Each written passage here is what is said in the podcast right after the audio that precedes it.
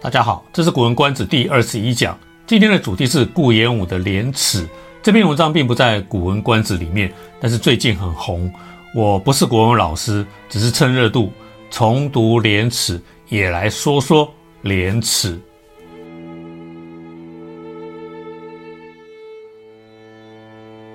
廉耻》说了什么？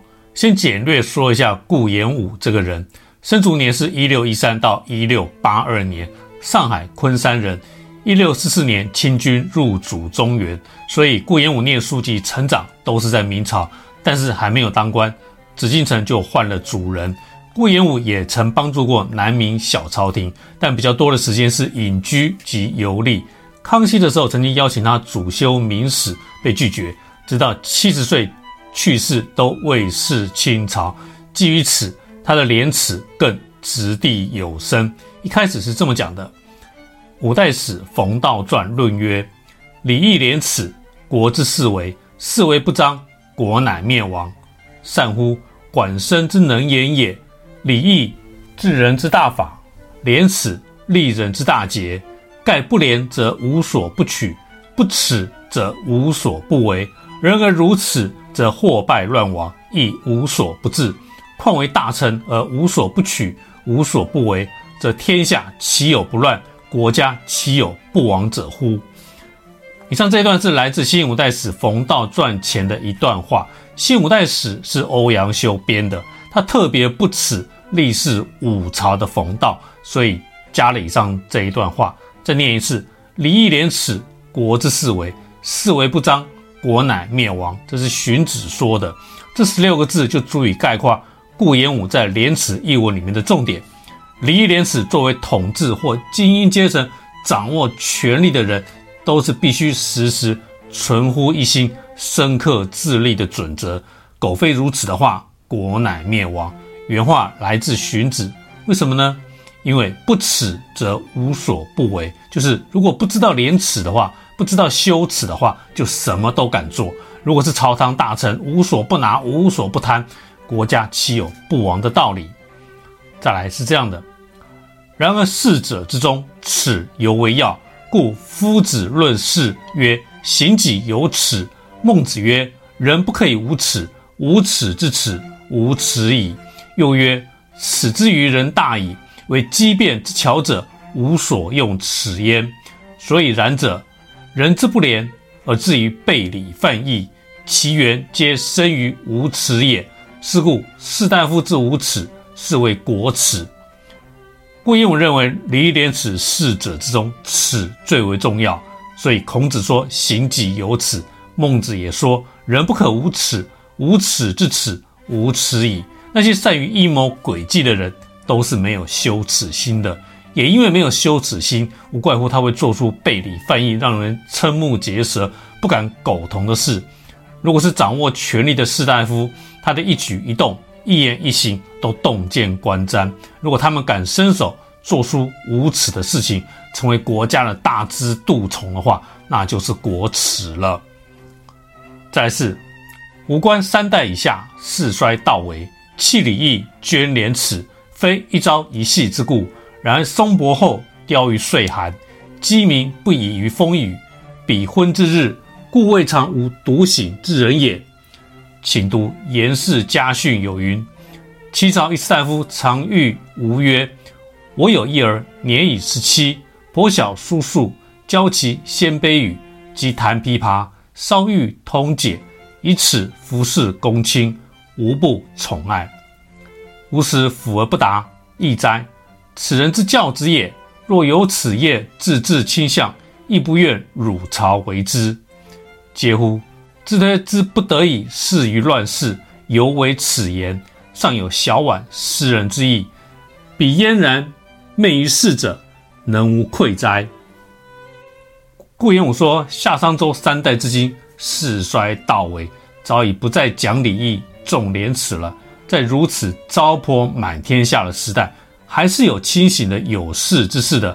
例如颜氏家训中有个故事说，齐朝一个士大夫曾经对颜之推说。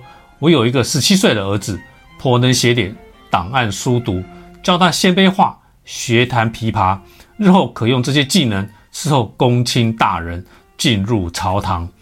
我当时第一手不答，觉得奇怪，这个人是这样子教育儿子的。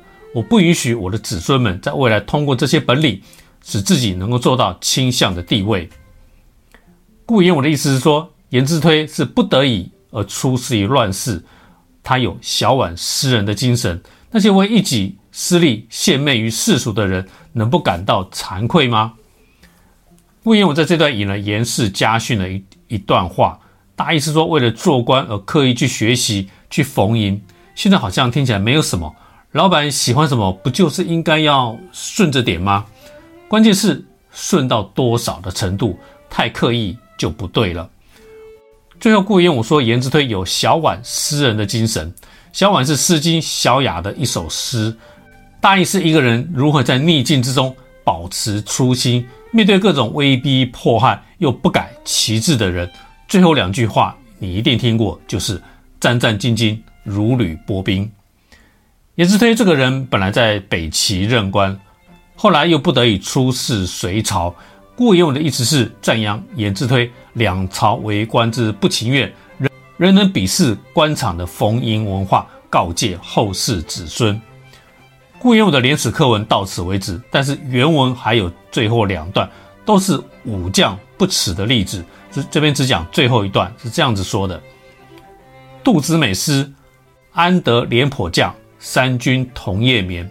一本作廉耻将，诗人之意未必及此，然吴观《唐书》言王弼为武林节度使。先是吐蕃，欲成乌兰桥，每以何须先主材木，皆为节帅遣人遣载之，毁于河流，终莫能成。吐蕃人知必贪而无谋，先后移之，然后并邑成桥，人逐月曾守之。自是朔方欲寇不暇，至今为患，由弼之独祸也。故贪夫为帅，而边城晚开。得此意者，引书验说，或可以治国乎？顾炎武说，杜甫有首诗叫“安得廉颇将，三军同夜眠”，但是顾炎武在另外一个版本看到的是“廉耻将”，不是“廉颇将”，一字之差，其意陡变，但史无明文，无法考证。另外，在唐朝王弼为武林节度使的时候，为了防御吐蕃人。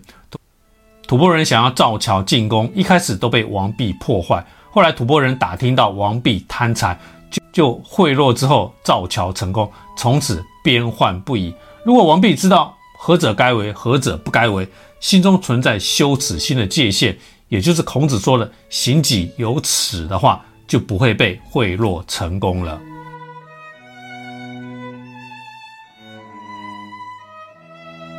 先知耻而后行有所指，所以什么是行己有耻的标准？那个耻的界限在哪里？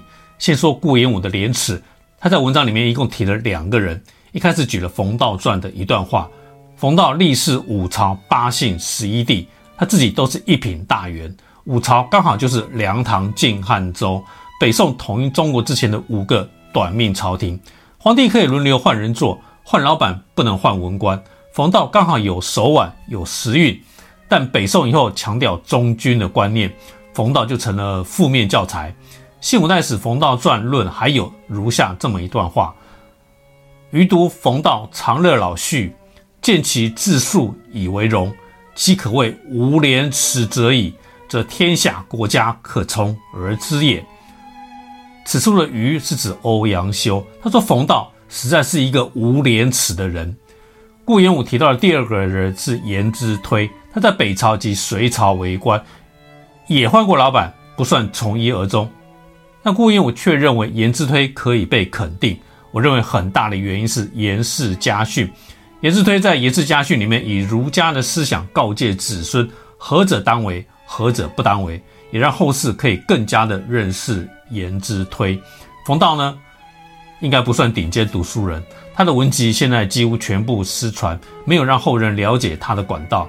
估计他应该是治世手段比读书更厉害的人。不好听的说法就是左右逢源，好听的说法是维稳高手。任何时代都需要这样的人。所以，耻的标准在哪里？与时代需要有关。在过去是礼与法，现代呢还是礼与法。法律是最低标准，礼是什么呢？就是高标准，但是很模糊。比如说政客的私领域该不该完美？不违法就可以吗？法律定出是作为普世的最低标准，人人都该遵守。对于古代的士大夫，现在的知识分子，尤其是手握大权的统治阶级，或者各行各业的上层人士，都该有更高标准。所以会有公务员服务法。但同样的道理，这还是法律，只是针对公务员的法律。羞耻心的界限，如果与法律相同的话，叫做没有羞耻心。所以古代士大夫就等同于今天的统治阶级。不论你是经由选举上去的，还是经由大人物提拔上去的。只要掌握权力，你的不当行为、不当话语就是下属的恐惧。例如密图运动怎么来？学运为什么可以踹破立法院大门？高雄气爆及八仙尘爆都没有政务官负责。更久远以前的年代呢？一九七七年苏澳帆船，三十二名师生遇难，教育部长蒋彦士辞职。一九八三年丰原高中礼堂倒塌，二十六人死亡，省教育厅长黄坤辉辞职。所以现在。有太多的跳梁小丑、硬转硬凹，如此多的过分而无理的社会新闻充斥我们的周遭。作为家长，学校已经是唯一可信赖的教育管道。有人说，那么多人读了当年的廉耻，现在仍然是不知耻的胡作非为。那我要说的是，如果没有当年的廉耻课文，现在会有更多人不知耻。教育没有完全失败，只是不够成功。那么士大夫之耻是为国耻。底层的意义是，国耻是群体之耻，是让国家堕落的根本因子。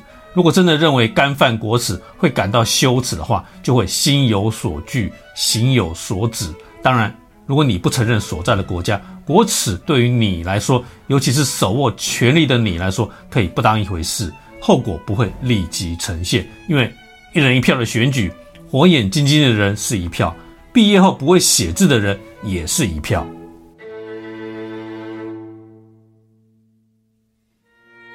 正体中文正在何处？曾经，台湾是中华文化的保持者及领先者。一九六零年代，大陆发生文化大革命，孔子被拉下万世不变的圣人地位，那是匪类作为。台湾发起了中华文化复兴运动，九年国民义务教育也是其中一项政策。我要说的是，台湾人写字写繁体中文，报纸书籍印着繁体中文，以前民歌的优美歌词，广告招牌的标题。也是繁体中文，都是中文，中文，中文。现在因为教改，一改再改，这些中文都仅只剩下存在的意义了。而大陆在走过一连串毛氏错误以后，除了简体字以外，其他都想要抓回来。台湾呢，巴不得全部丢掉，丢得掉吗？丢得光吗？明明曾经拥有，明明本来是华人圈最发光的一群。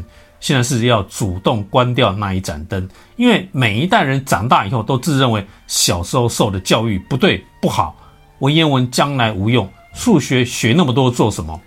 长大以后都要来教改，不断的改，只有盲目的多元，不变的填鸭，造成浅薄的囫囵吞枣以及世代的断裂，是不是也是一种匪呢？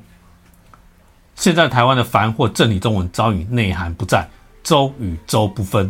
有错字边跟没有错字边的州，再送与运送不分，折价券与折价卷不分，许多名词都已经不是土台产了，如互联网、网红、高大上、赋能、傍大款，都来自对岸。有很多情境是繁体中文或台湾表达不出来的，因为不需要或想不到，但他们还是漂洋过海来到台湾，代表什么意义呢？